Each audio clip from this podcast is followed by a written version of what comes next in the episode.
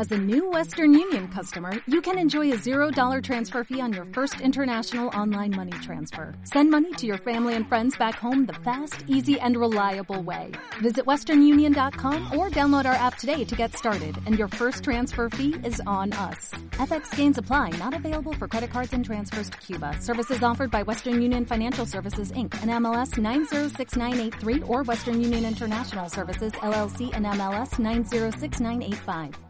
11 Sol de Anoche 332 DR. El oasis de la aurora era un lugar de gran belleza. Una serie de monolitos protegidos rodeaban una amplia área cubierta de hierba, varios bosquecillos de árboles frutales y una gran charca de agua fresca y limpia, alimentada por el mismo río subterráneo que abastecía la lanza del desierto. Había una escalera tallada bajo cada monolito que conducía a una cámara subterránea iluminada con antorchas donde un hombre podía lanzar las redes al río y pescar comida suficiente para un buen festín. Era un oasis pequeño, que servía de apeadero para las caravanas de mercaderes, aunque eran los solitarios enviados los que lo usaban más a menudo. Desde luego, jamás se pensó que tendría que abastecer al ejército más grande que el mundo había visto en siglos. La hueste de Jardir cayó sobre él como langostas. Rodearon los monolitos con miles de tiendas y pabellones y antes de que llegara el grueso de los crasianos, habían cogido la fruta de los árboles y los habían cortado para obtener madera, la hierba había desaparecido convertida en pasto para el ganado o bien pisoteada hasta su desaparición. Los miles de hombres que habían usado el lago para lavarse los pies o llenar sus pellejos la habían convertido en una charca fétida y fangosa. Habían colocado redes en la cámara subterránea para pescar, pero lo que habría sido una rica captura para una caravana era apenas un bocado para la horda crasiana. Liberador dijo Aban, acercándose a Jardir mientras éste inspeccionaba el campamento. Creo que hay algo que deberías ver. Él asintió y el mercader le condujo a un gran bloque de arenisca cubierto de tallas. Algunos eran grabados superficiales, que se habían ido borrando con el paso de los años y otros aún eran profundos y parecían recientes. En algunos puntos, la pared contenía meros arañazos, pero en otros mostraba grandes diseños trabajados con una caligrafía artística. Todos estaban realizados con el estilo caligráfico del norte, con cuyos feos trazos Jardir apenas estaba familiarizado. ¿Qué es eso? Marcas de los enviados, Liberador repuso. Están por todo el oasis, y son de todos los hombres que se han refugiado aquí en su camino hacia la lanza del desierto. ¿Y qué tiene eso de particular? preguntó el liberador con un encogimiento de hombros. El mercader señaló un trozo de la piedra que estaba tallado en una florida caligrafía. Jardir no pudo leer las letras, pero incluso él podía apreciar su belleza. Aquí se lee. Arlen Vales de Arroyo Tibet. El parchín aclaró Jardir y su interlocutor asintió, ¿y qué más dice? Dice. Alumno del enviado Cop de Miln, enviado de los duques, conocido como el parchín en Crasia y amigo de Aman Jardir, Sharun K de la lanza del desierto. Aban hizo una pausa y dejó que las palabras calaran en su oyente, hasta que éste hizo una mueca. Continúa Gruno. He estado en los cinco fuertes habitados, leyó, mientras señalaba los nombres de las ciudades marcadas con una lanza con la punta hacia arriba, y en casi todas las aldeas conocidas de Tesa. Señaló otra lista más larga, esta con docenas de nombres anotados. Estos nombres marcados con la lanza hacia abajo son de las ruinas que ha visitado. Y señaló otra larga lista. El parchín estuvo ocupado durante los períodos que pasaba alejado de la lanza del desierto. Hay también ruinas crasianas listadas aquí, ¿sí? Preguntó Jardir. El parchín pasaba mucho tiempo recorriendo el bazar a la búsqueda de mapas e historias. El liberador dirigió de nuevo la mirada a la lista. ¿Estaba acá de verano ahí? Como el mercader no respondió de forma inmediata, se volvió hacia el cafit. No me hagas preguntar dos veces. Si le pido a alguno de nuestros prisioneros Chin que me traduzca el texto y veo que me has mentido. Está aquí, replicó él. Jardir asintió. Así que al final recuperaste el resto de la loza de Drabacia, afirmó más que preguntó. El mercader no replicó, no hacía falta, ¿cuál es el último? inquirió, señalando una gran talla al final de la lista, aunque casi podía adivinarlo. El último lugar al que el parchín fue antes de llegar a la lanza del desierto. Sol de anoche apuntó, y el mercader asintió, ¿puede alguno de los otros mercaderes leer este idioma? Unos cuantos, quizá respondió el tullido con un encogimiento de hombros. El liberador grunó. Que vengan algunos hombres con mazas y destruyan la piedra hasta convertirla de nuevo en arena. ¿Para que nadie pueda saber que el Shardamaka sigue los pasos de un chin muerto? inquirió. Jardir le golpeó y lo derribó al suelo. El gordo kafir restañó la sangre de su boca, pero sin los habituales gimoteos y gritos lastimeros. Los ojos de ambos se encontraron y Jardir sintió que la ira lo abandonaba y lo embargaba la vergüenza. Se dio la vuelta y se quedó mirando la gran zanja que su gente había cavado en la arena. Se preguntó si alguno de ellos habría pisado sin saberlo los huesos enterrados de su amigo. Estás preocupado, le dijo Inevera cuando Jardir se retiró a su pabellón. No era una pregunta. Me pregunto si el auténtico liberador se preocupaba por todo, o si sentía que Everán guiaba sus actos y se limitó a seguir el camino trazado ante él. Tú eres el verdadero liberador, así que imagina que debió ser igual para Kaji que para ti. ¿Lo soy? preguntó él. ¿Crees que es una coincidencia que la lanza de Kaji llegara a tus manos justo en el momento en que estabas en posición de hacerte con el control de toda Crasia? Respondió ella con otra pregunta. ¿Coincidencia? No. Tú llevas posicionándome más de 20 años. Hay más dados de demonio en mi ascenso que verdaderos méritos. ¿Fueron los dados de demonio los que llegaron al corazón de los Kafir y unificaron a nuestra gente? inquirió ella, ¿fueron los dados los que vieron tus triunfos repetidos en el laberinto, antes de que pusieras los ojos en la lanza de Kaji? ¿Son los dados los que te han puesto en marcha ahora? Jardir sacudió la cabeza. No, claro que no. Esto es por la piedra tallada del parchín, adivinó ella.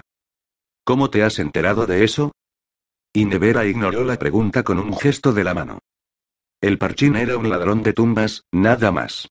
Uno valiente admitió ella, a la vez que posaba un dedo en los labios de su marido para evitar la protesta, astuto y atrevido, pero ladrón de todas llenas. ¿Y qué soy yo, que le robé a mi vez? Tú eres lo que has escogido ser.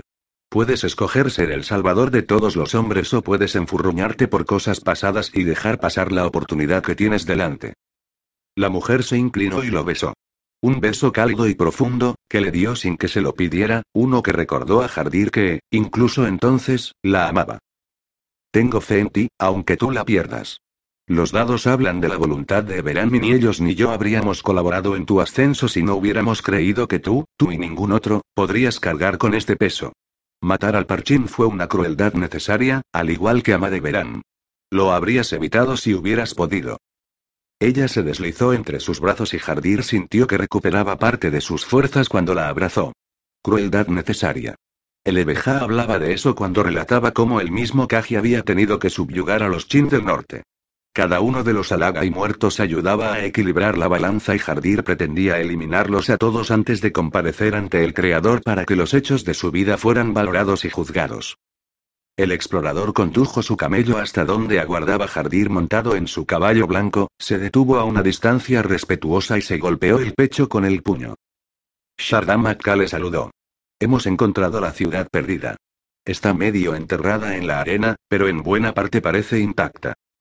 Hay varios pozos que pensamos podrán ponerse en servicio de nuevo, pero no hemos encontrado gran cosa en cuanto a comida o pasto. Él asintió. Everán ha preservado la ciudad para nosotros. Envía una avanzadilla para que realice un plano de la ciudad y prepare los pozos. Sacrificaremos el ganado y conservaremos la carne para no malgastar el grano almacenado. Eso es peligroso, replicó Aban. Sacrificar a todos los animales no nos permitirá reponer el ganado. Debemos confiar en las tierras verdes como provisión futura. Por ahora, necesitamos todo el tiempo que sea posible para explorar la ciudad sagrada. El grueso de la gente se movía con lentitud, y pasaron días antes de que alcanzaran a los exploradores, que para entonces habían hecho planos de la ciudad con cierto detalle, aunque era mucho más grande que la lanza del desierto, y podían quedar aún partes por descubrir. Había discrepancias entre los planos de los exploradores y los viejos pergaminos que habían traído del Sharikora.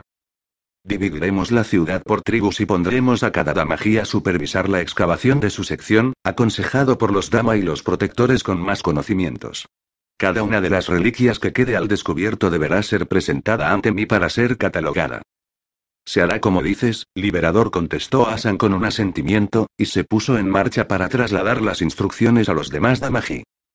Durante la semana siguiente, las tribus saquearon la antigua ciudad. Irrumpieron a través de paredes, robaron las tumbas y destruyeron secciones enteras de la muralla y pilares protegidos. El parchín apenas había dejado señales de su paso, pero los crasianos no pusieron empeño alguno en dejar la ciudad intacta. Los escombros se apilaban por todos lados y secciones enteras de calles y edificios se hundieron cuando los túneles excavados debajo de ellas las pusieron en peligro. Cada tarde, los Damají comparecían ante Jardir y apilaban sus hallazgos. Cientos de nuevos grafos, muchos de ellos diseñados para dañar demonios o crear otro tipo de efectos mágicos armas y armaduras protegidas, mosaicos y pinturas de antiguas batallas, algunas del mismo Kaji. Cada noche luchaban de nuevo. Una muchedumbre de demonios se acercaba a la ciudad y, cuando el sol se ponía, los hombres de Jardir abandonaban su trabajo diurno y cogían la lanza y el escudo. Con aquellos poderosos grafos inscritos hasta en las más débiles lanzas de los Kasarum, los halaga y morían a miles y pronto no quedó ninguno para hechizar las arenas sagradas. Los Sharum continuaron patrullando pero parecía que la ciudad había quedado completamente limpia, como un signo de verán de lo acertado de su camino. Liberador dijo Asan, al entrar en la tienda con Asome y Yasukaji. Lo hemos encontrado. Jardir no tuvo necesidad de preguntar a qué se referían. Guardó sus mapas de las tierras verdes y se colocó las vestiduras blancas. Todavía no había llegado a la entrada de la tienda cuando Inevera apareció a la cabeza de sus esposas Damatin y su presencia confirmó la información de Asan. Las mujeres les siguieron en silencio mientras cruzaban la ciudad. ¿Qué tribu ha tenido el honor? preguntó Jardir. Los Mending, padre informó a Sone. En ese momento tenía 16 años, era un hombre por derecho propio y se movía con la gracia de un maestro de la Sharusak. Su voz suave parecía mucho más peligrosa procediendo de aquel cuerpo enjuto, alto, envuelto en las ropas blancas como una lanza cubierta de seda. Por supuesto, masculló él entre dientes. Qué apropiado resultaba que sus damají menos leales encontraran la tumba de Kaji. En Kaji estaba esperando cuando llegaron con el hijo Mentin de Jardir, Sabas, que aún llevaba subido de Niedama. Shardama. Gritó el damají, postrándose en el suelo polvoriento de la cama sepulcral. Es un honor para mí mostraros la tumba de Kaji. Él asintió, ¿está intacta? Enkaji se puso en pie y señaló con un amplio gesto del brazo el gran sarcófago, cuya cubierta de piedra estaba fuera de su lugar.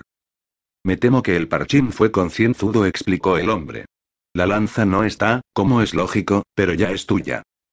Hizo un gesto hacia los harapos polvorientos que llevaba el esqueleto. Si en algún otro momento esos retazos de tela fueron la capa de Kaji, no podría decirlo. ¿Y la corona? Preguntó Jardir como si el objeto careciera de importancia, aunque todos conocían su valor. Encaji se encogió de hombros. No está. El parchín. Él no la llevaba consigo cuando llegó a la lanza del desierto, le cortó el liberador con brusquedad. Pues debe haberla escondido en alguna parte. Está mintiendo, susurró Aban al oído de Jardir. ¿Cómo lo sabes? Le preguntó. Confía en que un mentiroso sea capaz de percibir la mentira, repuso. Jardir se volvió hacia Asik. Sella la tumba, le ordenó. El guerrero hizo una señal a los Sharum del pasillo y estos colocaron la gran piedra de nuevo en su lugar. ¿Qué es esto? Preguntó Encaje cuando la luz de la antorcha del pasillo titiló hasta apagarse. Solo quedaban unas cuantas antorchas parpadeantes en la tumba que daban una luz vacilante. Apaga las ordenó Jardir. La damaja lanzará los huesos para saber quién ha robado la corona de Kaji. En Kaji palideció y Jardir comprendió que el mercader había dicho la verdad. El liberador avanzó hacia el damají, quien retrocedió hasta quedar con la espalda en la pared de la tumba. Por cada minuto que no tenga la corona en mis manos prometió, castraré a uno de tus hijos o tus nietos, comenzando por el mayor. Pocos segundos después Jardir sostenía la corona de Kaji, hallada en la cámara sepulcral de uno de los bisnietos de Kaji. Era una diadema de oro y joyas, trabajada en un diseño de grafos desconocidos que formaban una red sobre la cabeza del portador. Parecía delicada, pero toda la fuerza de Jardir no hubiera podido hacer ni la más mínima mella en el oro. Inevera hizo una reverencia, cogió la corona de entre sus manos y se la puso sobre el turbante. Aunque era ligera como una pluma, Jardir sintió un gran peso caer sobre él cuando se encajó sobre su frente. Ahora ya podemos invadir las tierras verdes. Segunda parte Ejércitos invasores. 12 Las brujas invierno del 333 DR. La casa de los padres de Leesa apareció a la vista. Era una casa modesta, considerando los medios de los que sus padres disponían, pero suficiente para las necesidades de la familia.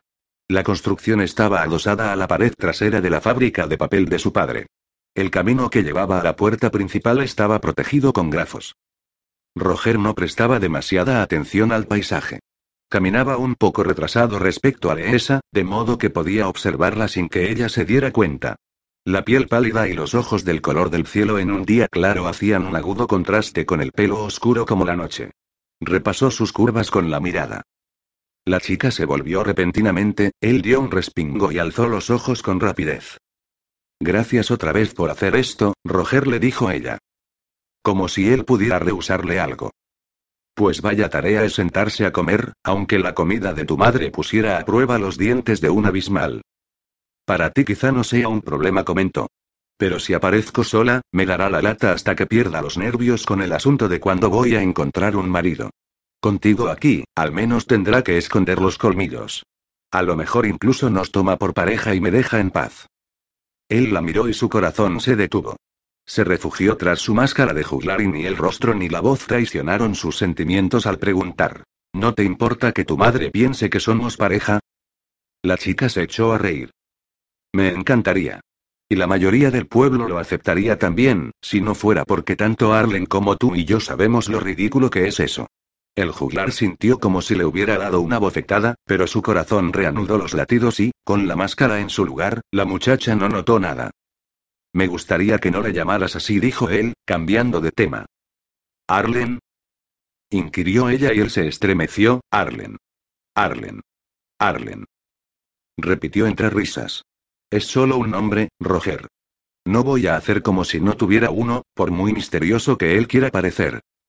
Solo te digo que le dejes presentarse como quiera, replicó él.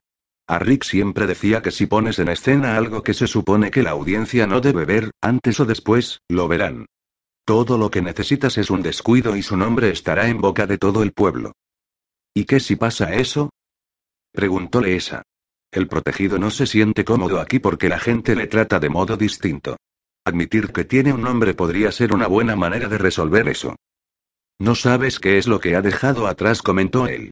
Puede que alguien querido corra peligro si su nombre sale a la luz o podrían ir a por él con alguna cuenta que ajustar. Yo sé lo que es vivir así, Leesa. El protegido me salvó la vida y si él no quiere que se sepa su nombre, yo al menos olvidaré que lo conozco, aunque eso signifique echar a perder la canción del siglo. Pero no puedes olvidar así como así las cosas que sabes. No todos tenemos tanto espacio en la azotea como tú comentó dándose golpecitos con un dedo en la sien, a algunos se nos llena y olvidamos las cosas pasadas que ya no sirven para nada. Eso son tonterías, dijo ella, y el hombre se encogió de hombros. De todas formas, gracias de nuevo. Tengo una fila interminable de voluntarios para enfrentarse a los demonios por mí, pero ninguno dispuesto a plantarle cara a mi madre. Creo que Gareth Cutter estaría dispuesto a ambas cosas. La chica buzó. Él más que nadie es un pretendiente al gusto de mi madre. Gareth me destrozó la vida y aún así ella quiere que le perdone y tengamos hijos, como si el hecho de que se le dé también matar demonios lo convierta en un partido que merezca la pena considerar. No es más que una bruja manipuladora y envenena a todos los que la rodean. Ah. No es tan mala. Ponte en su lugar y la harás bailar a tu son como si tuvieras un violín mágico. La subestimas, repuso. Los hombres contemplan su belleza y se niegan a ver más allá. A lo mejor crees que eres tú el que la hechiza, pero en realidad ella es la que te seduce a ti como hace con todos los hombres para volverlos en mi contra. Creo que estás exagerando. Elona no es un genio engendrado por el abismo que exista solo para destrozarte la vida. Lo que pasa es que no la conoces bien. Roger sacudió la cabeza. Rick me enseñó todo lo que hay que saber sobre las mujeres y decía que las que son como tu madre, las que fueron hermosas y empiezan a acusar la edad, son todas iguales. Elona fue siempre el centro de atención cuando era joven, y esa es la única manera que conoce de relacionarse con el mundo. Tú y tu padre mantenéis largas conversaciones sobre grafos en las que ella no puede participar y se muere por llamar la atención, de la manera que sea. Hazle creer que es el centro de atención, aunque no lo sea, y la tendrás comiendo de tu mano. Ella se lo quedó mirando un momento y luego soltó una risa que sonó como un ladrido. Tu maestro no sabía nada sobre las mujeres. Pues lo parecía, replicó él, teniendo en cuenta lo bien que se le daba acostarse con ellas. Leesa alzó una ceja. ¿Y con cuántas se ha acostado su aprendiz usando esas brillantes técnicas? Roger sonrió. Las historias amorosas no son mi especialidad, pero te apuesto un sol milnesa que funcionarán con tu madre. Hecho. De modo que el mercader le dijo a Rick. Te he pagado para que enseñes a mi mujer a bailar. Y este, más ancho que largo, le contestó. Y eso es lo que he hecho. Pero no es culpa mía si prefería hacerlo tumbada. Elona estalló en carcajadas y derramó el vino de su copa cuando la depositó de golpe sobre la mesa.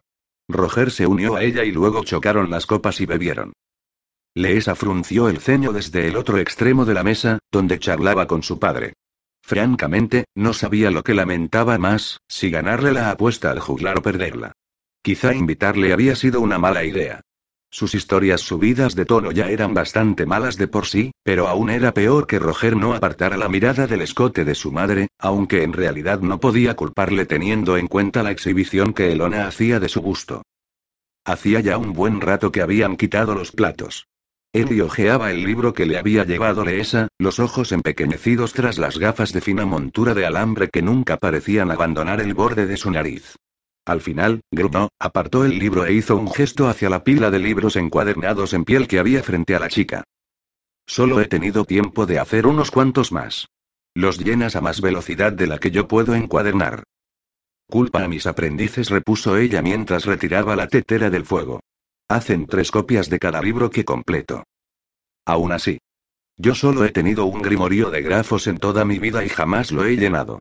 ¿Cuántos llevas con este último? ¿Una docena? 17, pero son tanto de demonología como de grafos, y la mayoría procede del protegido.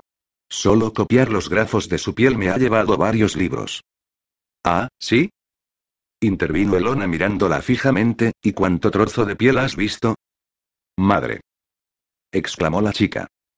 El creador lo sabe, no soy quien para juzgar, continuó ella. Pero podrían ocurrírsete cosas peores que traer al mundo al hijo del liberador, aunque él sea un espanto a la vista. Y será mejor que te pongas a ello ya, si ese es tu plan. Pronto estarán compitiendo por ese privilegio muchas chicas más jóvenes y fértiles que tú. Mamá, él no es el liberador, repuso la chica. Pues no es eso lo que piensa todo el mundo. Hasta Gareth le adora. Oh, claro, si Gareth Cutter piensa algo, seguro que será verdad, replicó, poniendo los ojos en blanco. Roger susurró algo al oído de Elona y ella se echó a reír de nuevo, desviando la atención otra vez a su persona. Leesa dejó escapar un suspiro de alivio. Hablando del protegido intervino Ernie, ¿por dónde anda? Smith me ha dicho que ha venido otro enviado del duque para convocarlo a una audiencia. La muchacha se encogió de hombros. Dudo que le apetezca mucho ver al duque. Ni siquiera se considera súbdito de Rinebeck. Pues será mejor que le digas que se lo piense dos veces, le advirtió Ernie. O ya no está produciendo la cantidad de madera que solía y Rinebeck no está precisamente contento. Ignorar a los enviados lo mantendrá a raya de momento mientras las carreteras estén llenas de nieve y no pueda enviar una fuerza de cierta importancia, pero cuando los caminos queden despejados en la primavera, el duque querrá respuestas y la seguridad de que Olla del Liberador le sigue siendo fiel. ¿Eso hará? Preguntó Roger, alzando la mirada. Si el protegido se enfrenta a Rinebeck, o ya se le unirá al instante. Sí admitió Ermi. Y otras aldeas también e incluso buena parte de la gente del mismo fuerte Angiers. El protegido podría comenzar una guerra civil con solo decirle una palabra, razón por la cual es muy importante que declare sus intenciones antes de que Rinebeck tome alguna decisión drástica. La muchacha asintió. Hablaré con él. Tengo asuntos pendientes en Angiers. El único asunto pendiente que tienes está debajo de tu falda, masculló Elona entre dientes. El juglar se atragantó y el vino le salió por la nariz. La madre sonrió con suficiencia mientras bebía de su copa. Al menos yo mantengo las mías pegadas a los tobillos. Replicóle esa con brusquedad. No uses ese tono conmigo, le recriminó ella. Puede que no tenga ni idea de demonología o de política, pero lo que sé es que te queda menos de un invierno para convertirte en una vieja bruja solterona y me da igual cuántos abismales hayas dejado muertos a tu espalda, te irás a la tumba lamentando no haber traído nuevas vidas al mundo. Soy la herborista del pueblo, aclaró la muchacha, salvar a los que habrían muerto no cuenta como traer vidas, Vika salvavidas, replicó su madre, refiriéndose a una de sus discípulas herboristas, pero eso no ha impedido que le haya dado una buena prole al pastor Jona. Y la comadrona Darcy lo hará en breve, si consigue encontrar a un hombre capaz de cerrar los ojos y tener la tiesa el tiempo suficiente para poner un bebé en su acogedor útero. Darcy ha hecho más por esta ciudad de lo que tú harás jamás, madre le espetó a la chica en respuesta. Ella y Darcy, ambas aprendizas de la bruja Bruna, habían estado enfrentadas en el pasado, pero no por mucho tiempo. Ahora Darcy era la alumna más devota de Leesa, si no la mejor. Tonterías repuso la madre. Yo he cumplido con mi deber, le he dado una herborista, tú, a este pueblo. Puede que seas una desagradecida, pero creo que hoy ya se ha beneficiado bastante de mis esfuerzos. Leesa frunció el ceño. Cualquier idiota que os vea juntos a ti y al protegido ve que hay algo entre vosotros, la presionó Elona, y parece que tampoco eso te satisface. ¿Es que falla en la cama? Darcy me dio unas hierbas para tu padre cuando él. Eso es ridículo. exclamó Roger mientras él enrojecía. Leesa nunca habría. Elona le cortó con un bufido. Bueno, con quien seguro que no terminará es contigo. Está tan claro como el día que le has echado el ojo encima, pero no eres lo bastante bueno, juglar, y tú lo sabes. El rostro de Roger se tornó rojo como la remolacha. Abrió la boca pero no salió sonido alguno de ella. No tienes derecho a hablarle de esa manera, madre replicó la muchacha. Tú no sabes. Siempre a vueltas con lo que no sé. Ladró ella, tu madre es demasiado torpe para darse cuenta del sol que le da en la cara. Se tragó el vino de golpe y su rostro adquirió aquella mirada cruel que Leesa conocía tan bien y que tanto temía. También conozco la canción de este muchacho donde cuenta cómo te encontró el protegido cuando unos bandidos te dieron por muerta en la carretera. Y yo sé cómo tratan los hombres a las mujeres, cuando no hay nadie dispuesto a detenerlos. Madre le advirtió ella, con la voz endurecida. No es la manera en que me habría gustado que perdieras tu virtud, comentó Elona, pero ya era hora de que alguien lo hiciera, y supongo que jamás te habría ocurrido de no ser así. La muchacha descargó un golpe con la mano sobre la mesa, con los ojos llameantes. Coge la capa, Roger. Se hace de noche y estaremos más a salvo ahí fuera, entre los demonios. Lees aguardó los libros en blanco en su morral y se lo colgó al hombro. Luego descolgó su capa ricamente bordada del perchero al lado de la puerta, se la echó sobre los hombros, y se la abrochó al cuello con un alfiler protegido de plata. Amy se le acercó con las manos extendidas en un gesto de disculpa. La chica le abrazó mientras el juglar se ponía su capa y Elona permanecía en la mesa con su copa. Desearía que no salieras por ahí después de oscurecer, tengas una capa mágica o no le pidió él. No quiero que te pase nada. Roger tiene su violín, lo tranquilizó ella, y yo tengo más trucos además de los grafos de invisibilidad por si nos topamos con algún abismal. Estaremos bien. Podrás embrujar a todo el abismo a tu antojo, pero no a un simple hombre, se burló Elona mirando dentro de su vaso. Leesa la ignoró, se alzó la capucha y salió hacia el crepúsculo. ¿Me crees ahora? Le preguntó a Roger cuando la puerta se cerró a su espalda. Me parece que te debo un sol, admitió él. La nieve crujía bajo las botas de Leesa, mientras Roger y ella se dirigían hacia el pueblo. Su aliento formaba nubes de en el aire frío del invierno, pero sus capas estaban forradas de piel y les mantenían calientes. Roger no había dicho una palabra desde el comentario de Eloncia. Tenía la cabeza gacha, de modo que el rostro quedaba oculto detrás de sus largos mechones rojos. Llevaba el violín guardado en la funda, colgado bajo la capa de colorines, pero ella había notado, por la forma en que flexionaba los dedos, que ansiaba cogerlo. Siempre tocaba el violín cuando estaba disgustado. Leesa sabía que Roger estaba prendado de ella. La mayoría de la gente lo sabía, esa era la verdad. La mitad de las mujeres del pueblo pensaban que ella estaba loca por no aprovechar la oportunidad. ¿Y por qué no? El juglar tenía un bello rostro aniñado y el ingenio rápido. Su música era más hermosa de lo que las palabras podían expresar y sabía hacerla reír cuando estaba triste. Más de una vez había demostrado que estaba dispuesto a morir por ella. Pero por más que lo intentaba, no conseguía verle como un amante. Apenas tenía 18 años, sus buenos 10 años menos que ella y era su amigo. En muchos sentidos, era su único amigo. La única persona en la que confiaba, pues lo consideraba el hermano pequeño que jamás había tenido. Y no quería hacerle daño.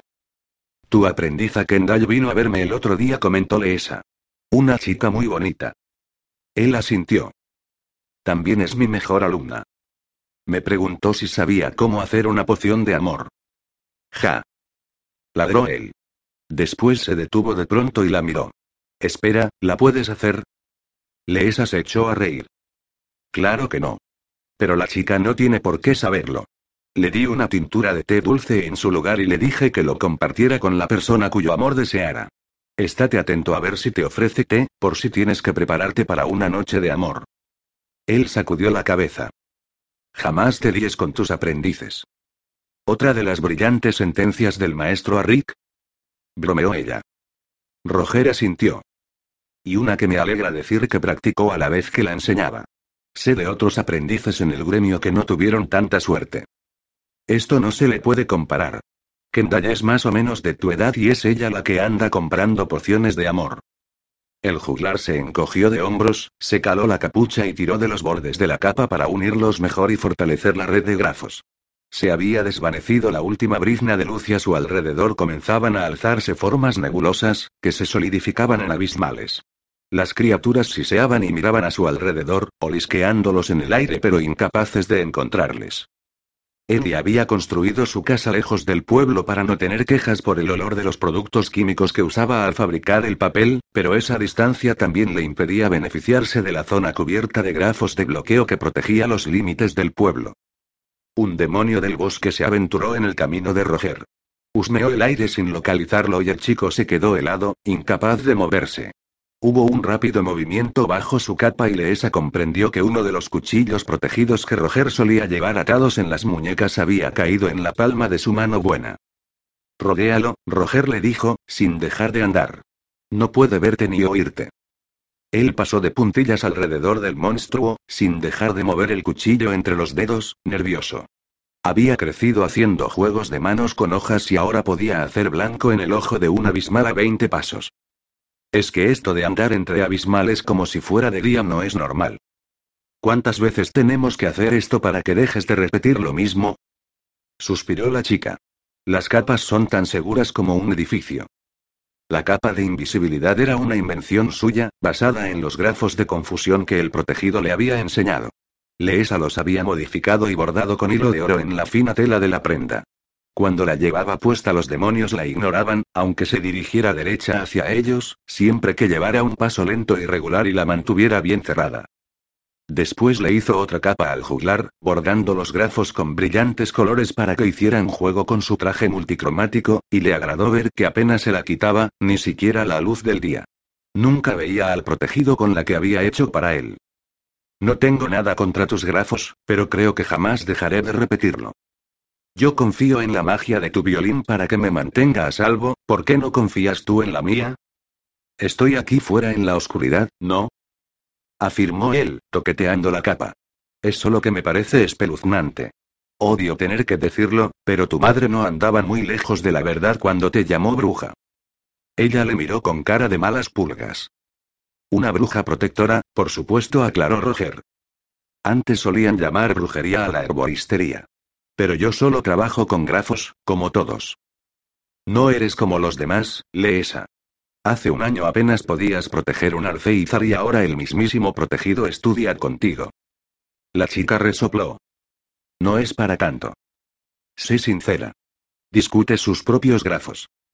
Arlen es tres veces mejor protector que yo, le recombino ella. Es solo que. Es difícil de explicar, pero después de haber estudiado tanto los grafos, los diseños empezaron hablarme.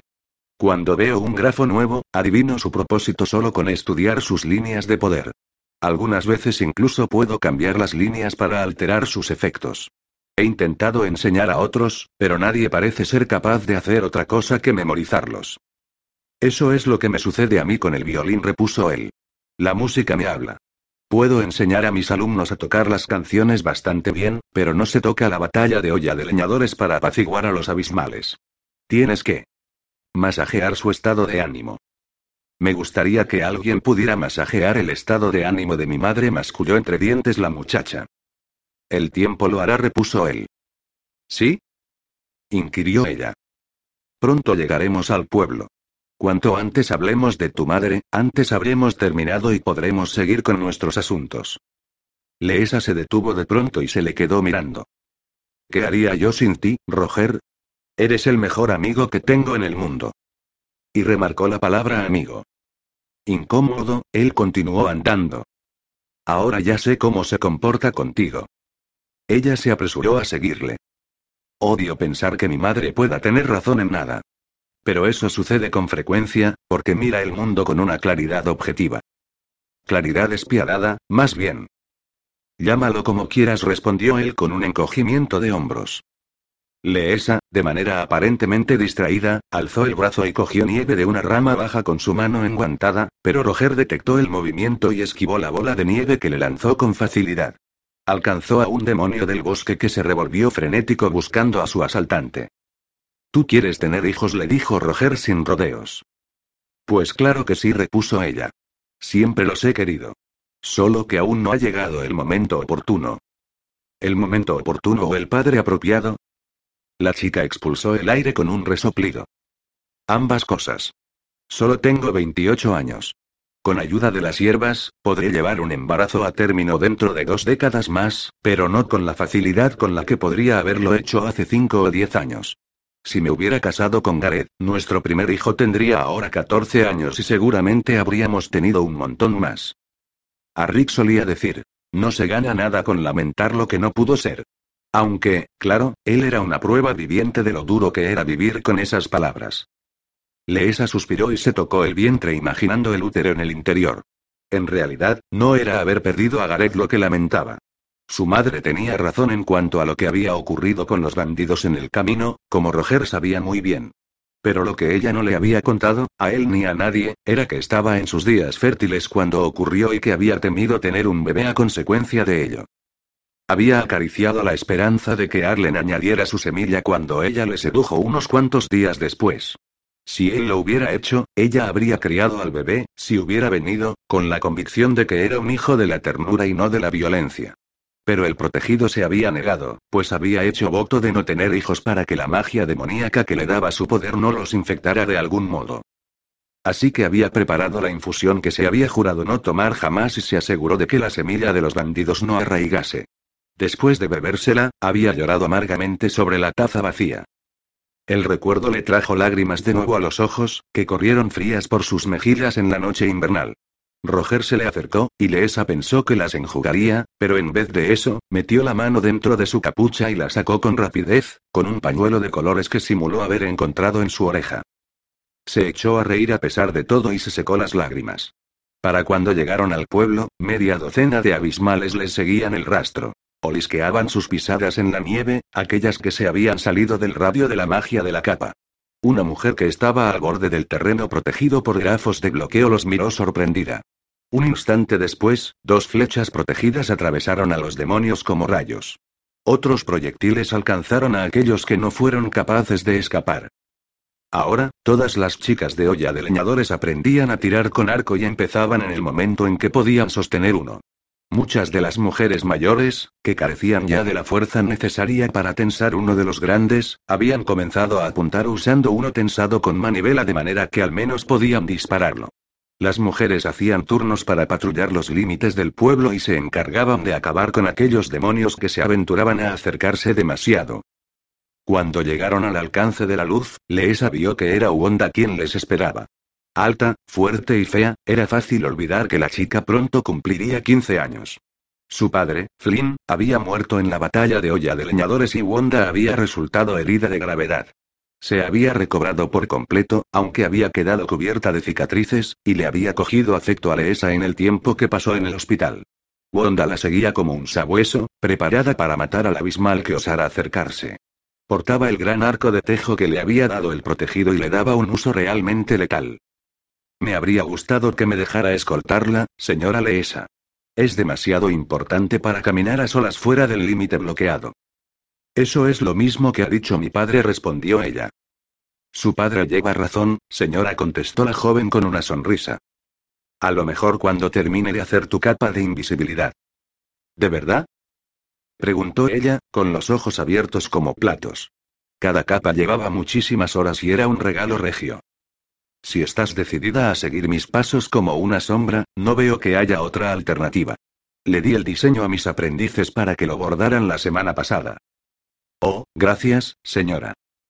exclamó ella mientras echaba sus largos brazos alrededor de Leesa y la abrazaba de una forma infantil que parecía poco apropiada en un cuerpo más alto y corpulento que el de muchos hombres. Aire pidió ella al final. Wanda la soltó y se retiró con rapidez y una mirada avergonzada. ¿Quién era esa linda jovencita que se ha aventurado a salir fuera del espacio bloqueado? Preguntó Roger en voz baja mientras Leesa y él se dirigían hacia el pueblo. Las calles adoquinadas de olla de leñadores serpenteaban y se retorcían de forma bastante incómoda, pero al hacerlo formaban un grafo de protección enorme y complejo diseñado por el mismísimo protector. No había abismal, grande o pequeño, que pudiera alzarse desde el suelo de la ciudad, ni poner un pie en ella o sobrevolarla. Las calles relucían débilmente con el cálido fulgor de la magia. Ya hace tiempo que lo hace. Arlen la pilló fuera dos veces la semana pasada, sola, cazando demonios. La chica está decidida a que la vacíen. Me gustaría mantenerla siempre a la vista. En otros tiempos el pueblo habría estado oscuro y silencioso después del crepúsculo, pero ahora los adoquines relucientes arrojaban luz sobre las docenas de personas que se movían de un lado para otro. O ya había perdido a muchos habitantes en la batalla que se había librado hacía casi un año, pero su número se había ido incrementando debido a la gente de las aldeas cercanas que habían llegado atraídos por la leyenda en auge del protegido. Estos recién llegados se detenían y susurraban entre sí mientras Roger y Leesa pasaban, las únicas personas conocidas en quienes confiaban. Entraron en el cementerio de los abismales, donde había estado en otro tiempo la plaza en la que habían perecido tantos demonios y oyenses. A pesar de su nombre, el cementerio era aún el centro de la actividad de la ciudad, la plaza donde se entrenaban los aldeanos y donde se reunían los leñadores todas las noches para recibir las bendiciones del pastor Jona antes de dirigirse a cazar demonios. De hecho, estaban allí ahora, con las cabezas y los amplios hombros inclinados, dibujando grafos en el aire mientras el clérigo rezaba por su seguridad en la noche límpida. Había otros aldeanos por allí cerca cuyas cabezas se inclinaban para unirse a la bendición. No había ni rastro del protegido. No tenía tiempo para bendiciones y ya llevaba un buen rato de caza. Algunos días no daba señales de vida, salvo los cuerpos de los demonios que dejaba helándose en la nieve hasta que se alzaba el sol de la mañana y los quemaba.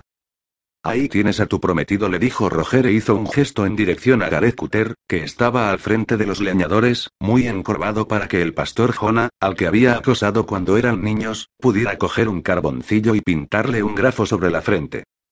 El antiguo prometido de Leesa era un gigante y se elevaba sobre los otros leñadores, pocos de los cuales bajaban del metro ochenta. Tenía el cabello largo y rubio y sus brazos bronceados mostraban unos músculos muy desarrollados. Le sobresalían los mangos de dos hachas protegidas por encima de los hombros y los guantes de piel basta tachonados de acero martillado y grabados con grafos colgaban de su cinturón. Pronto se ennegrecerían con las salpicaduras de licor demoníaco. Gareth no era el más grande de los leñadores ni, desde luego, el más listo, pero había destacado en la batalla de olla de leñadores como un líder al que hasta los más ancianos seguían sin cuestionar.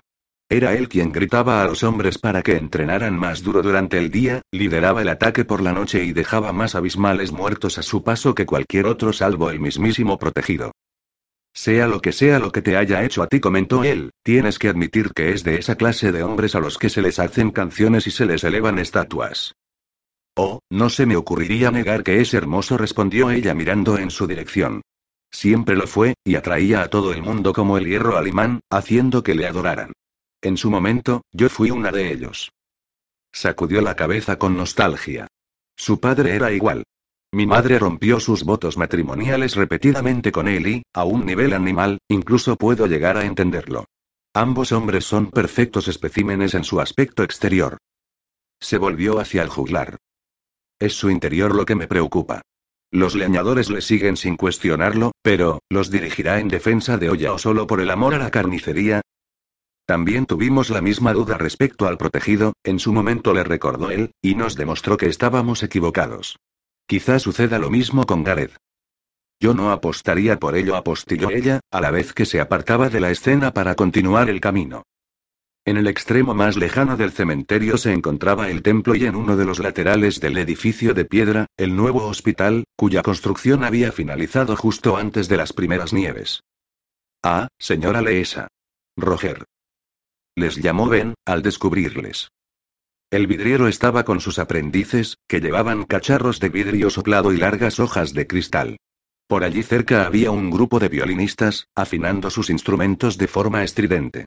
Ben dio unas cuantas instrucciones a sus aprendices y se acercó hasta donde se encontraban ambos. Listos para cargarlos cuando tú quieras, Roger le dijo. ¿Cuáles fueron los resultados de la noche pasada? Preguntóle esa. Ben rebuscó en su bolsillo y sacó un pequeño vial de cristal. La chica lo cogió y paseó los dedos por los grafos.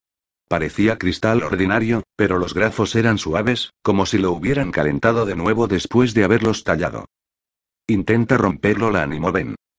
La chica lanzó el vial contra los adoquines con toda la fuerza que pudo, pero el cristal rebotó con una nota clara. Ella lo recogió y lo estudió con detenimiento. No tenía la más ligera marca. Impresionante. Tus grafos mejoran. El vidriero sonrió y le dedicó una pequeña inclinación. Puedes romperlos en un yunque, si realmente deseas hacerlo, pero no es nada fácil. Ella frunció el ceño y sacudió la cabeza. Resistirían incluso eso. Déjame ver uno que no hayas cargado. Ben asintió y le hizo una señal a un aprendiz para que le trajera otro vial, casi idéntico al primero. Aquí tienes uno de los que pensábamos cargar esta noche. La chica estudió de cerca el vial y pasó la punta del dedo por los surcos del grabado. Puede ser que la profundidad del tallado afecte al poder de la carga, reflexionó. Pensaré en ello. Deslizó los viales en un bolsillo de su delantal para estudiarlos luego. Ahora estamos produciendo a buen ritmo, sin complicaciones, aclaró Roger. Ben y sus aprendices soplan y graban los grafos a diario, y mis estudiantes y yo atraemos a los abismales para que los carguen por la noche. Pronto todas las casas tendrán ventanas de cristal protegido y estaremos capacitados para almacenar fuego demoníaco en cantidad y sin riesgos. Leesa asintió. Me gustaría observar esta noche el proceso de carga. Por supuesto, dijo Roger. Darcy y Vika estaban esperando en la puerta del hospital. Señora Leesa la saludó Vika al llegar. Era una mujer poco agraciada, ni guapa ni fea, de constitución sólida con caderas de criadora y cara redonda. No tienes que hacerme una reverencia todas las noches, Vika la reconvino la muchacha. Claro que lo haré, repuso ella. Tú eres la herborista del pueblo. Vika lo era también, pero ella y Darcy, aunque eran mayores que Leesa, la aceptaban como jefa. Dudo que Bruna hubiera aguantado esto, la contradijo ella. Su mentora, la última herborista del pueblo, había sido una mujer de temperamento terrible que despreciaba la formalidad sin sentido. La vieja bruja estaba demasiado ciega para apreciarlo, intervino Darcy, acercándose y ofreciéndole a Leesa un asentimiento como saludo. Inclinarse y arrastrarse no era muy del agrado de Darcy, pero había más deferencia en aquel asentimiento que en todas las reverencias y señora de Vika. Pariente de los Cuter, Darcy era alta y de cuerpo recio, aunque más musculosa que gorda. Podía superar casi a cualquier hombre en las competiciones masculinas de fuerza en la feria, y la pesada hoja que llevaba en la cintura había cortado las extremidades de más de un demonio que pretendía acabar con algún caído en el campo de batalla.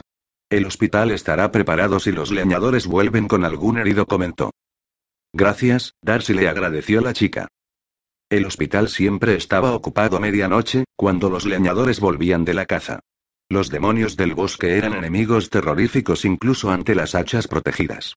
Bajo el dosel de las copas de los árboles, su piel se fundía con la corteza de los troncos como si vistieran capas de invisibilidad y mientras algunos caminaban por el suelo del bosque, con un aspecto parecido al de los árboles, otros acechaban por las ramas como monos, para caer de forma inesperada sobre la víctima. Pero a pesar de todo, las muertes eran escasas entre los leñadores. Cuando un arma protegida caía sobre un demonio y se reavivaba su poder, siempre había una consecuencia. La magia se extendía como un reguero por el portador del arma, quien sentía un gran éxtasis y sensación de invencibilidad. Aquellos que probaban la magia eran más fuertes y se curaban más rápido, al menos hasta el alba. Solo Arlen seguía sintiendo ese poder durante el día. ¿En qué trabajan ahora las aprendizas? Preguntóle esa de pica.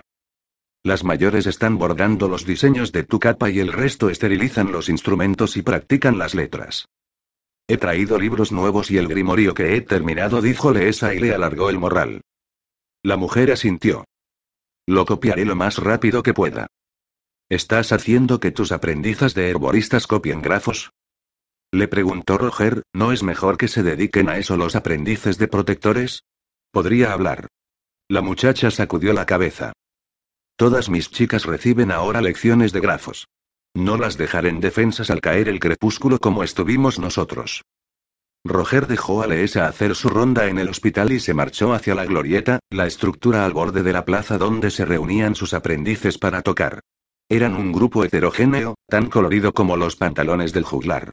Algunos de ellos eran oyenses, pero la mayoría procedía de otros pueblos, atraídos por las historias del protegido. La mitad eran demasiado mayores para sostener un arma o una herramienta de trabajo, así que decidieron probar con el violín para comprobar al final que carecían de la destreza necesaria. Muchos otros eran niños con cuya habilidad no se podría contar hasta que pasaran los años. Solo podían considerarse prometedores un puñado de los que restaban y, entre todos, destacaba la bella Kendall. Era rizoniana y acababa de llegar a Oya. La joven era lo suficientemente mayor para apañarse con los arreglos complejos, pero lo bastante joven para aprender con rapidez y tenía auténtica aptitud para la música. Su esbeltez y su agilidad la hacían igual de apta para dar volteretas y hacer acrobacias que para tocar el violín. Algún día sería una gran juglaresa. Roger no recibía de forma inmediata a sus aprendices y ellos sabían mantenerse en un segundo plano hasta que lo hacía. Sacó el violín y probó las cuerdas, comprobando su tono. Satisfecho, colocó el arco en su mano mutilada. Le faltaban el índice y el dedo medio, arrancados por un demonio del fuego cuando era solo un niño, pero los dedos que le quedaban eran ágiles y fuertes y el arco se convertía en una extensión de su brazo. Todos los sentimientos que había reprimido detrás de su máscara de juglar esa noche encontraron su propia voz en la música, de modo que inundó la plaza con su melodía hechicera. Capa a capa, fue añadiendo complejidad a la música, templando los músculos y preparándose para el trabajo de la noche. Los aprendices aplaudieron cuando terminó y Roger se inclinó antes de acompañarlos en una serie de melodías más simples que les servirían de calentamiento. Roger se estremeció con todas las notas discordantes. Solo Kendall era capaz de mantener su ritmo, con el rostro contraído en un gesto de concentración. Terrible. Les reprochó. Aparte de Kendall, ¿alguno de vosotros ha cogido su violín desde anoche? Práctica. Todos y cada uno de los días. Algunos de los aprendices murmuraron entre dientes ante el reproche, pero él tocó una serie de notas discordantes en el violín para reprenderles. Tampoco quiero escuchar vuestras quejas. Ladró. Estamos intentando hechizar demonios, no tocando un reel en una boda. Si no os vais a tomar esto en serio, es mejor que devolváis el violín a su estuche. Todo el mundo bajó la mirada y Roger comprendió que se había pasado. Aunque no había sido ni la mitad de duro de lo que habría sido a Rick, estaba lejos de haber sido suave. Sabía que debía decir algo que les animase, pero no se le ocurría nada. A Rick no había sido precisamente un buen ejemplo en ese sentido. Se alejó de ellos respirando agitadamente.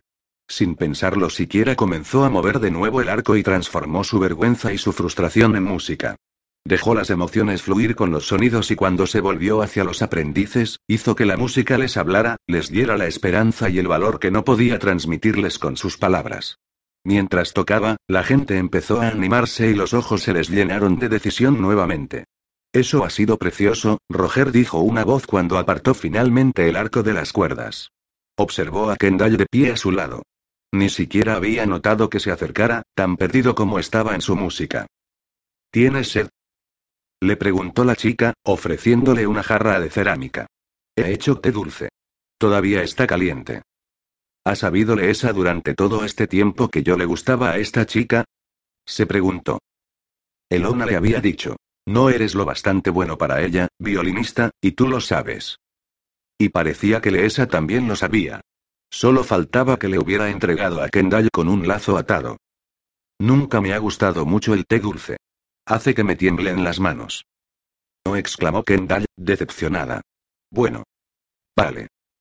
Quiero que esta noche hagas un solo. Creo que estás preparada. A la chica se le iluminó la mirada. ¿De verdad? Dio un grito y lo abrazó, estrechándolo un poco más de lo necesario. Por supuesto, tenía que ser el momento en el que llegara Lesa.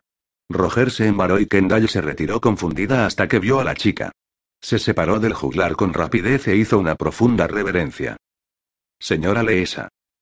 Kendall respondió ella al saludo con una sonrisa, ¿eso que huelo esté dulce? La muchacha enrojeció intensamente. Yo, ah. El juglar frunció el ceño. Corre a preparar tu violín, Kendall. Luego se volvió hacia Leesa. Va a hacer un solo esta noche. ¿Está preparada para eso? Roger se encogió de hombros. ¿Lo está Wanda para cazar abismales? Yo era más joven que ella cuando hechicé a un demonio por primera vez. Estabas en una situación realmente desesperada. Estará a salvo. Yo estaré junto a ella para relevarla si me necesita y las mujeres estarán vigilando con las flechas preparadas. Asintió en dirección al límite donde estaban los grafos, y donde las arqueras, incluida Wanda, se reunían. Los preparativos comenzaron con las arqueras limpiando un área amplia de terreno tras el borde de los grafos de bloqueo. Roger dirigió entonces a sus violinistas en una serie de notas discordantes que llenaron el aire con la cacofonía atonal que tanto odiaban los abismales. La glorieta concentraba el sonido justo en el área exterior de los grafos de bloqueo, donde solían reunirse los abismales, a veces en grandes cantidades. A cubierto bajo la música, los aprendices de sopladores de vidrio se apresuraron a salir fuera de la zona bloqueada y colocaron el cristal protegido a lo ancho y largo del claro. Había hojas grandes, botellas de cristal soplado, viales, e incluso un hacha de cristal cuya fabricación y protección debía de haber llevado semanas. Cuando los sopladores regresaron y estuvieron a salvo, los violinistas cambiaron la melodía. Roger gritaba instrucciones para dirigir la música y tocaba a su vez, usando a sus aprendices para amplificar su magia y convencer a los demonios de que se acercaran al claro. Entonces se adelantó solo fuera del área bloqueada, para atraer a las criaturas con su música, y controló cada paso que los abismales daban hasta situarlos donde él quería. Kendall la llamó y la chica avanzó hasta él y comenzó a tocar. Roger bajó el volumen de su música y se retiró cuando ella elevó la suya y tomó su lugar ante los monstruos, hasta que él pudo dejar de tocar por completo y dejar a los demonios hipnotizados bajo su control. Roger caminó hacia donde esperaba Leesa al otro lado del límite de los grafos de bloqueo. Es realmente bueno, le dijo con orgullo. Los demonios la seguirán como marionetas y cargarán todo lo que toquen. Y así era, los abismales seguían a la chica mientras ella deambulaba con cautela por todo el claro. Se producían estallidos de luz cuando los demonios tocaban el vidrio a su paso, y los grafos grabados trasvasaban una pequeñísima parte de la magia demoníaca y la reorientaban a un propósito distinto. Los abismales siseaban y se rascaban las zonas donde percibían la extracción. Kendall intentó cambiar el tono de la música para calmarlos de nuevo, pero tenía tanto miedo que su ejecución se vio afectada y comenzó a saltarse notas. Intentó incrementar el tempo para compensar la pérdida de ritmo, pero eso solo empeoró las cosas. Los demonios comenzaron a sacudir las cabezas en un intento por superar la confusión. Roger se dirigió hacia Kendall lentamente, envuelto en su capa protegida. Tenía tiempo suficiente de llegar antes de que las cosas con los abismales se pusieran feas, pero entonces Kendall dio un paso en falso. Una botella se hizo añicos bajo su pie, y el cristal atravesó la suave piel del zapato. La muchacha gritó y el arco se deslizó por las cuerdas con un sonido discordante. Inmediatamente los abismales se reanimaron y el hechizo se quebró. Las bestias comenzaron a removerse cuando sus narices captaron el aroma de la sangre y se lanzaron sobre ella entre chillidos. Roger comenzó a correr pero se había apartado demasiado para hablar con Leesa y uno de los abismales hundió profundamente sus garras en el cuerpo de Kendall y se la acercó para hundir varias filas de dientes en su hombro antes de que él llegara a su alcance. La sangre empapó el vestido de la joven y los otros demonios saltaron sobre ellos, dispuestos a luchar para obtener una parte de la presa. Arqueras. Chilló Roger desesperado. Podríamos darle a Kendall. Gritó Wanda en respuesta. Y observó que todas las mujeres habían abatido los arcos, pues ninguna se atrevía a disparar. Roger comenzó a tocar, con notas que pretendían asustar y alejar a los demonios. Estos chillaron y frenaron el ataque, mientras dejaban caer el cuerpo de Kendall al suelo. Sin embargo, el olor a sangre impregnaba el aire y no era tan fácil obligarlos a retirarse. Siseaban y barrían el aire con las zarpas, bloqueando el camino del violinista. Kendall. Gritaba Roger, Kendall. Ella alzó la cabeza débilmente, jadeando en busca de aire y luego alargó una mano en su dirección.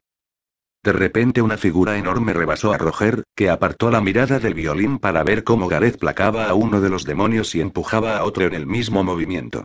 Ambos abismales cayeron derribados bajo el fornido leñador, mientras los grafos de sus guantes relucían salvajemente con cada uno de los duros golpes que le propinaba al abismal sobre el que había caído. Cuando el otro se recuperó, Gareth ya estaba de nuevo en pie, pero el abismal fue rápido y le mordió en el brazo. El leñador chilló y agarró al abismal por la entrepierna con la mano libre. Flexionó sus brazos enormes, alzó al enorme demonio del bosque y lo usó como un ariete para derribar a los demás. Tanto él como los demonios cayeron en un tumulto justo en el momento en que los otros leñadores llegaban hasta ellos lanzando tajos a las criaturas con sus hachas protegidas. En mitad de la conmoción su violín carecía de utilidad, así que Roger corrió junto a Kendall y manchó su capa de sangre cuando la arrojó sobre ella. La joven gimió débilmente cuando él intentó alzarla. Pero el jaleo había atraído a más demonios del bosque y estos afluían a mayor velocidad de la que podían abatirlos las arqueras. Gareth, con un hacha en cada mano y el brazo ensangrentado, se abrió camino hasta ellos. Luego arrojó las armas al suelo y levantó a la muchacha como si fuera una pluma. A cubierto por las arqueras y los leñadores, corrió con ella en brazos hacia el hospital. Necesito un donante de sangre. Gritó Leesa cuando Gareth abrió la puerta del hospital de una patada. Acostaron a la chica en una cama y las aprendizas salieron disparadas a la búsqueda de los instrumentos de la herborista. Yo me ofrezco, dijo Roger, remangándose. Comprueba si es compatible, pidió la herborista a Vika mientras se dirigía a lavarse los brazos y las manos. La mujer extrajo una muestra del juglar con rapidez mientras Darcy intentaba echar una ojeada al brazo de Gareth. Preocúpate de aquellos que estén peor que yo, respondió él y se apartó a un lado. Señaló a la puerta, por donde comenzaban a entrar otros leñadores heridos. Hubo un torbellino de actividad y sangre mientras las herboristas trabajaban. Leesa cortó, sujetó con pinzas y cosió a Kendall durante dos horas mientras el violinista miraba, algo mareado tras la transfusión. Finalmente la chica hizo una pausa para pasarse el dorso de una mano ensangrentada por la frente sudorosa. ¿Se pondrá bien? preguntó Roger. Vivirá, respondió ella con un suspiro. Gareth, déjame que le eche una ojeada a tu brazo. Es solo un arañazo, repuso él. Intentó no fruncir el ceño y procuró pensar en lo valiente que había sido, pero por mucho que lo intentara, no podía olvidar que casi le había arruinado la vida con sus mentiras y cómo había golpeado brutalmente a todos los hombres a los que había visto hablando con ella después de que Leesa rompiera su compromiso. Te ha mordido un demonio, Gar. Si dejas que el brazo se infecte, te lo estaré cortando antes de que te des cuenta. Ven aquí. El gigante gruñó y se quejó. Tampoco es tan malo, comentó ella, después de limpiar la herida con tintura de apio de monte. Los cortes limpios de los agudos dientes del demonio, cargados con la magia que habían absorbido, se estaban cerrando ya. Le envolvió el brazo en un vendaje limpio y después se dirigió a Roger en una parte. Te dije que Kendall no estaba preparada para un solo, le susurró enfadada. Yo pensé, comenzó él. No pensaste. Querías alardear y casi le cuesta la vida a esa chica. Esto no es un juego, Roger. Ya sé que no lo es. Repuso el chico con brusquedad. Entonces actúa en consecuencia. El juglar frunció el ceño. No todos somos tan perfectos como tú, Leesa. Sus ojos relucían con furia, pero ella vio a través de la rabia el dolor que escondían. Ven conmigo, le dijo, cogiéndole de la manga, pero él apartó su brazo de un tirón, aunque la siguió a su despacho. Allí Leesa le sirvió un vaso de alcohol fuerte más apropiado para utilizarse de antiséptico que para consumirlo. Lo siento, se disculpó la herborista. Me he pasado. Él pareció desinflarse. Se dejó caer sobre una silla y se bebió el vaso de un solo trago. No, que va. Soy un impostor. Tonterías, replicó ella. Todos cometemos errores. Yo no he cometido un error. He mentido. He mentido y he dicho que podía enseñar a la gente cómo hechizar abismales cuando lo cierto es que ni siquiera yo entiendo cómo lo hago. Igual que mentí el año pasado cuando te dije que te podría traer sana y salva desde Angiers. Y así es como me abrí camino en las aldeas después de la muerte de Rick y como entré en el gremio de los juglares. Parece que lo único que hago bien es mentir. Pero, ¿por qué? preguntó ella. El juglar se encogió de hombros. Porque sigo pensando que simular ser algo es igual que serlo. Como si al imitarte a ti y al protegido me convirtiera en uno de vosotros. Leesa se le quedó mirando muda de sorpresa. No hay nada grande en mí, Roger. Tú lo sabes mejor que nadie. Pero él se echó a reír. Ni siquiera lo ves. Gritó. De tu cabaña salen una serie infinita de armas y grafos, los enfermos y los heridos se curan a un gesto de tu mano. Todo lo que yo puedo hacer es tocar el violín y aun con eso puedo salvar una vida. El protegido y tú os habéis convertido en héroes mientras yo me paso los meses enseñando a mis aprendices y para lo único que sirven es para que la gente pueda bailar. No menosprecies la alegría que tú y tus aprendices habéis traído a un pueblo atosigado por las privaciones. No hago nada que no pueda hacer también un barril de cerveza, respondió él con un encogimiento de hombros. Ella le cogió las manos entre las suyas. Eso es ridículo. Tu magia es tan fuerte como la de Arlen o la mía.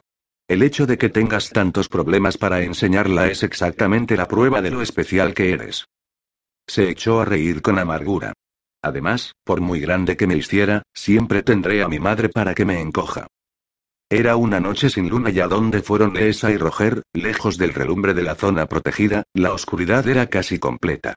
Ella caminaba con ayuda de un palo largo, en el extremo superior del cual colgaba un frasco de productos químicos que relucía con fuerza y arrojaba luz sobre el camino. El palo y el frasco estaban grabados con grafos de invisibilidad. Los abismales podían ver la luz, pero no la fuente de la que procedía ni a los dos humanos ocultos bajo sus capas. No veo por qué no puede encontrarse con nosotros en el pueblo, masculló Roger entre dientes. Puede que él no sienta el frío, pero yo sí. Algunas cosas es mejor hablarlas en privado, comentó ella, y por donde él va, suele atraer multitudes. El protegido les esperaba en el camino plagado de grafos que llevaba a la cabaña de Leesa. Rondador nocturno, su enorme semental negro, completamente acorazado y con cuernos, era apenas visible en la oscuridad. Él solo llevaba un taparrabos y toda su piel tatuada estaba expuesta al frío. Llegáis tarde, comentó. Hemos tenido algunos problemas en el hospital, repuso ella. Ha ocurrido un accidente mientras cargábamos vidrio. ¿Por qué no llevas tu capa puesta? Intentó que la pregunta sonara casual, pero le dolía que no se la pusiera después de todas las horas que había invertido en ella. Jamás se la había visto llevar a excepción de una vez que se la puso sobre los hombros para comprobar algo. Está en mi alfija. No quería ocultarme de los abismales. Si quieren venir a por mí, que lo hagan.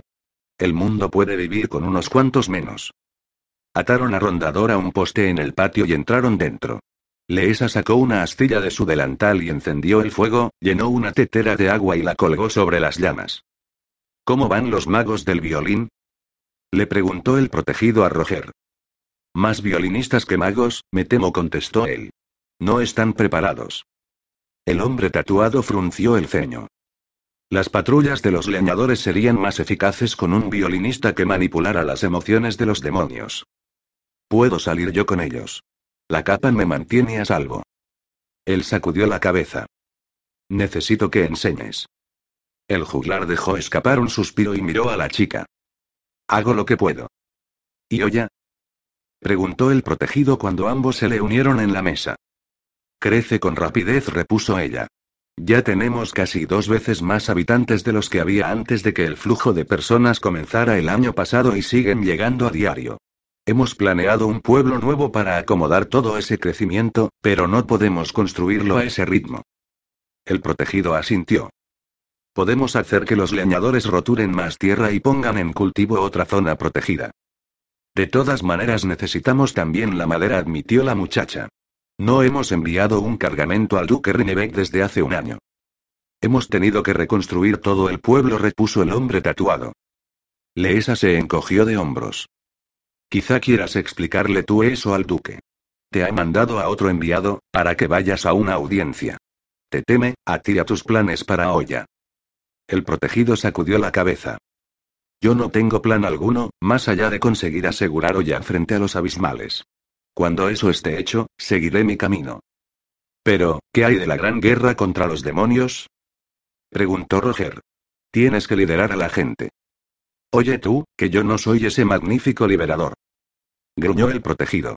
Esto no es ninguna fantasía del canon de un pastor y yo no he sido enviado por el cielo para unir a la humanidad. Solo soy Arlen Vales de Arroyo Tibet, un chaval estúpido con más suerte de la que se merece, y en su mayor parte más mala que buena. Pero, no hay nadie más. Insistió el juglar, si tú no nos conduces a la guerra, ¿quién lo hará entonces? El hombre tatuado se encogió de hombros. Ese no es mi problema.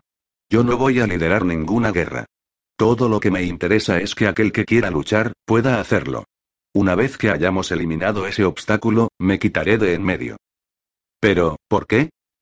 inquirió Roger. Porque no cree que sea humano, aclaró Leesa, con el reproche implícito en el tono de su voz. Cree que está tan contaminado por la magia abismal que es un peligro para nosotros tan grande como ellos, incluso aunque no haya ninguna prueba que lo confirme.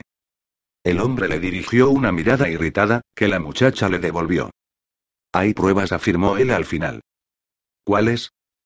inquirió ella, con la voz más baja pero aún llena de escepticismo. El protegido miró a Roger, que se encogió bajo el brillo desagradable de sus ojos.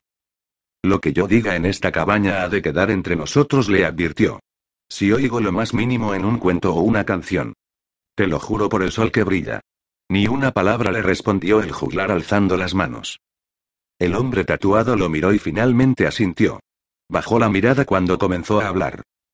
Me siento mal cuando estoy en una zona bloqueada.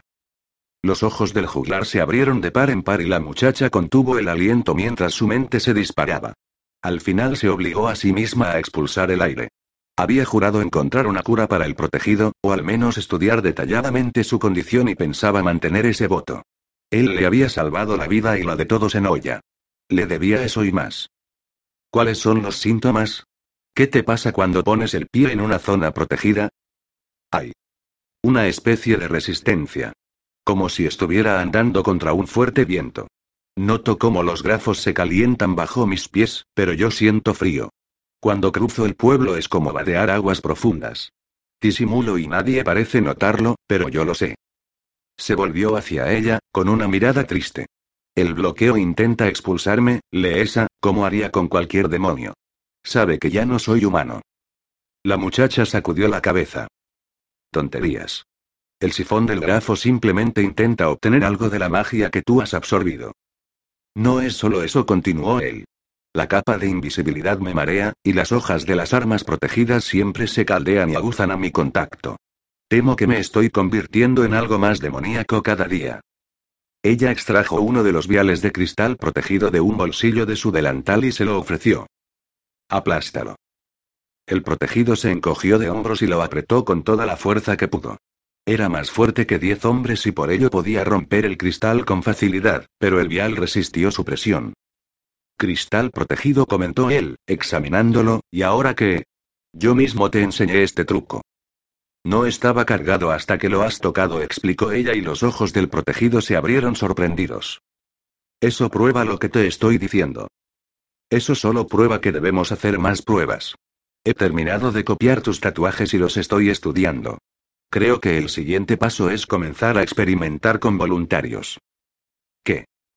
exclamaron al unísono ambos hombres.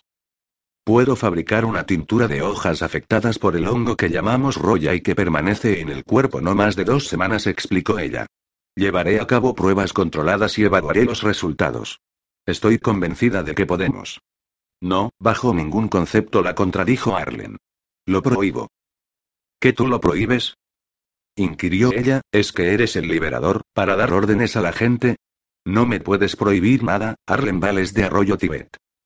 Él la miró con hostilidad y la chica se preguntó si no habría ido demasiado lejos. La espalda del hombre se arqueó como la de un gato amenazado y durante un momento temió que saltara sobre ella, pero Leesa no se arredró y le plantó cara. Al final, él se relajó. Por favor, le pidió Arlen, con el tono más suave. No lo hagas. La gente va a imitarte. Jona ya está dibujando grafos en la gente con carboncillos. Dejará de hacerlo si yo se lo pido. Solo porque él piensa que eres el liberador, apuntó Roger y se estremeció ante la mirada que le devolvió el protegido. Eso no supone diferencia alguna, aclaró ella. Es solo cuestión de tiempo que tu leyenda haga que un tatuador venga a olla y entonces no habrá forma de pararlo. Mejor si experimentamos primero, de forma controlada. Por favor, insistió el hombre de nuevo. No maldigas a nadie más con mi condición. Leesa se le quedó mirando con la ironía retratada en las pupilas. Tú no estás maldito. ¿No? Se volvió hacia el juglar, ¿tienes uno de esos cuchillos arrojadizos tuyos? Roger hizo un movimiento de muñeca y el cuchillo apareció en su mano. Lo giró con destreza y se lo ofreció al protegido por la hoja, pero él sacudió la cabeza. Se puso en pie y se alejó unos pasos de la mesa. Lánzalo contra mí, ¿qué? preguntó el joven. El cuchillo. Arrójamelo justo al corazón. No le respondió Roger negando con la cabeza. Te pasas el día arrojándoselos a todo el mundo, replicó él. Porque es un truco, pero no te voy a lanzar uno al corazón, ¿estás loco? Aunque puedas utilizar tu rapidez demoníaca para eludirlo. El protegido suspiró y se volvió hacia la mujer. Entonces, tú. Tírame algo.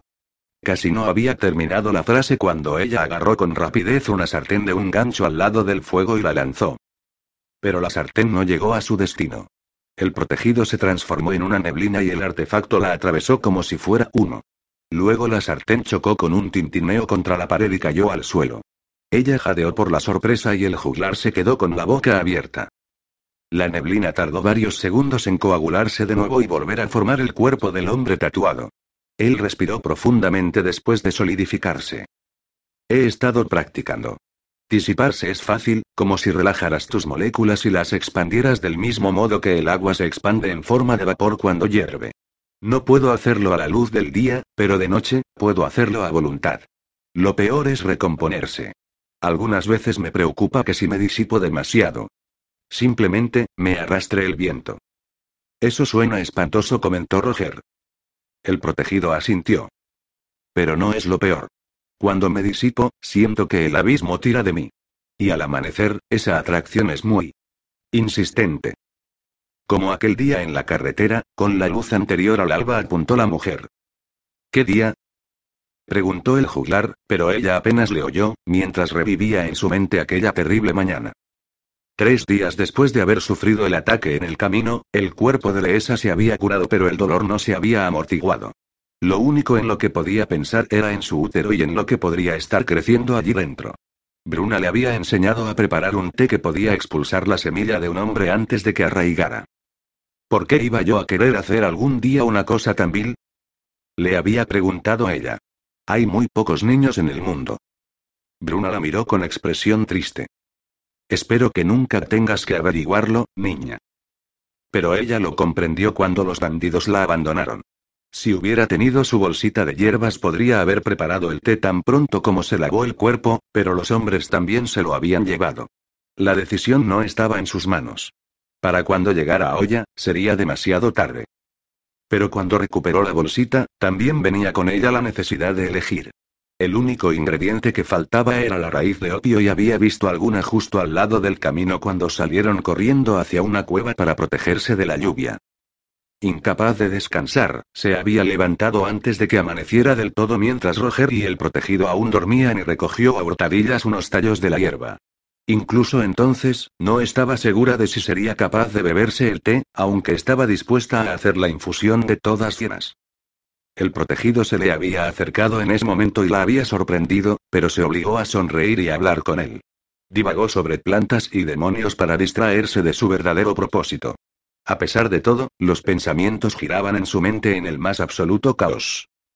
Pero cuando ella le insultó sin intención de hacerlo, el dolor en sus ojos lo hizo salir de su interior.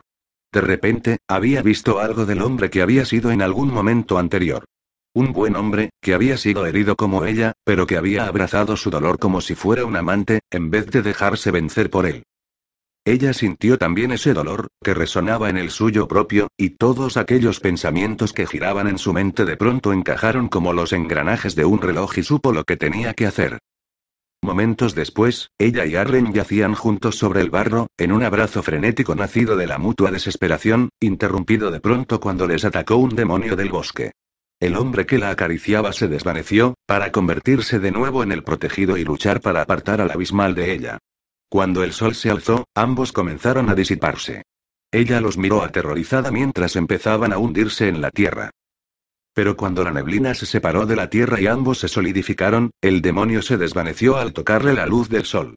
Leesa se acercó entonces a Arlen, pero él la rechazó y ella le maldijo por ello. Atrapada como estaba en sus propios sentimientos, apenas le había dedicado un pensamiento a lo que le podía estar pasando a él. Leesa sacudió la cabeza y regresó al presente. Lo siento mucho, le dijo al protegido. Él le restó importancia con un gesto de la mano. Tú no tomaste mis decisiones.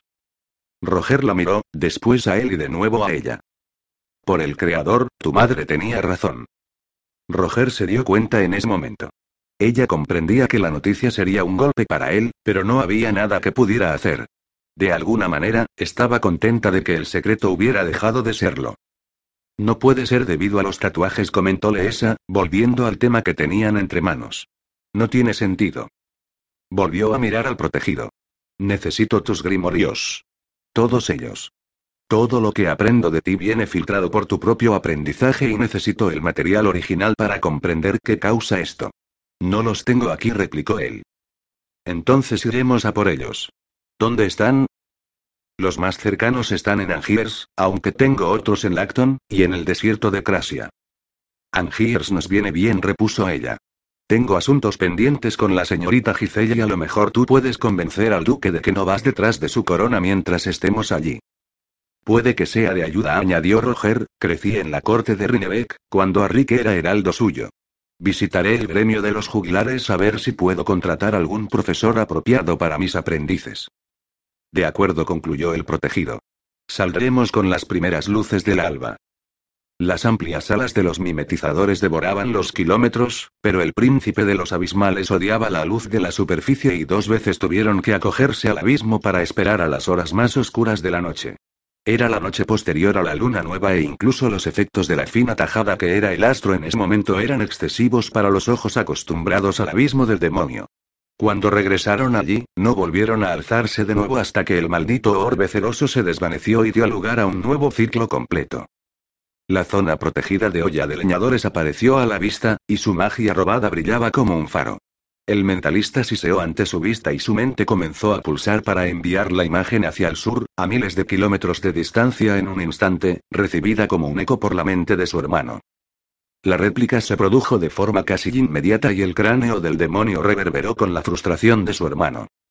El mimetizador aterrizó en silencio y el mentalista desmontó. Inmediatamente el demonio que había servido de montura se despojó de las alas, se convirtió en un ágil demonio del fuego y se precipitó hacia adelante para asegurarse de que el camino del príncipe de los abismales estuviera libre mientras se dirigía al pueblo. La zona protegida era demasiado grande para anularla y también demasiado poderosa para que pudiera atravesarla un príncipe abismal. El demonio contempló cómo la magia acumulada reverberaba alrededor del pueblo, una barrera más sólida que la piedra. Intentó traspasarla con el pensamiento y los suaves nódulos de su cráneo enviaron unas pulsaciones para contactar con las mentes de los que estaban dentro, pero la concentración pura de magia bloqueó incluso la intrusión mental. El demonio rodeó el pueblo y comprobó el terreno alrededor de las curvas y giros de los grafos. Era una fuerte defensa con pocos puntos débiles y los que había no eran fáciles de explotar. Los demonios esclavos salieron de entre los árboles, atraídos por la presencia del príncipe abismal, pero un pensamiento de él los envió lejos de nuevo. Encontró un lugar donde dos hembras humanas permanecían al borde de los grafos, armadas con unos instrumentos primitivos. El demonio escuchó atentamente sus gruñidos y gañidos esperando una entonación particular que le señalara sus nombres. Pronto los descubrió y las hembras se abrazaron antes de separarse para caminar por el borde en direcciones diferentes, con las armas preparadas. El mentalista corrió hacia la mayor de las dos y se situó en un punto aislado para esperarla. Antes de que llegaran a encontrarse, el príncipe abismal le hizo una señal al mimetizador y su sirviente se hinchó, y las escamas se derritieron y fueron reemplazadas por piel rosada y la envoltura exterior del ganado de la superficie. El mimetizador se tiró al suelo en las sombras justo fuera del terreno bloqueado cuando la mujer se acercó. Gritó su nombre, una copia exacta de la voz de la más joven. Mala. Wanda. Gritó en respuesta a la víctima que habían escogido. Ella miró a su alrededor en una búsqueda frenética, pero al no ver ningún demonio, corrió hacia donde se encontraba su amiga. Te acabo de dejar. ¿Cómo has llegado hasta aquí? El mentalista saltó de detrás de un árbol y la mujer jadeó y alzó el arco. Los nódulos del cráneo del príncipe abismal latieron suavemente. La mujer se puso rígida y las manos bajaron el arma contra su voluntad. El mentalista se acercó a ella y la mujer le ofreció el proyectil que había querido lanzarle para que lo inspeccionara. Los grafos del arma mostraban un gran poder. El mentalista podía sentir cómo tiraban de su propia y potente magia. Movió sus garras hacia ellos y se maravilló del brillo que comenzaron a emitir aun cuando su piel estaba todavía a muchos centímetros. El príncipe demonio sondeó la mente de su víctima y filtró las imágenes y los recuerdos como si estuviera hurgando en un viejo baúl. Aprendió mucho, demasiado para ponerse en acción sin reflexionar sobre ello. Faltaban aún horas para el amanecer, pero el cielo ya mostraba algo de luz. Más lejos, allá en el sur, percibió el asentimiento de su hermano. Ya habría tiempo de considerar el problema. El mentalista contempló a la mujer. Podría borrarle el recuerdo de su encuentro y llevarla de regreso hacia la zona bloqueada, sin que llegara a saber nunca lo que había ocurrido, pero el contacto con la mente humana, bien alimentada y joven, espoleó su hambre. Al sentir el deseo de su señor, el mimetizador envió un afilado tentáculo para segar la cabeza de la mujer. Recogió el trofeo y le abrió el cráneo con la garra para presentar la comida a su amo. El príncipe abismal arrancó la dulce materia del interior y se dio un festín. La carne no era tan tierna como los sesos ignorantes de su ganado personal, pero había cierta satisfacción en cazar sobre la superficie, lo cual añadía placer al agape. El demonio miró a su mimetizador, que permanecía vigilante mientras el príncipe abismal disfrutaba de su comida. Tras un latido de su señor para dar su permiso, el mimetizador se hinchó, abrió unas fauces enormes, cubiertas de dientes, se deslizó hacia la mujer y se tragó el resto del cuerpo de una sola vez. Cuando tanto el señor como el siervo estuvieron saciados, se disolvieron en la neblina para deslizarse de nuevo hacia el abismo mientras el cielo se llenaba de luz.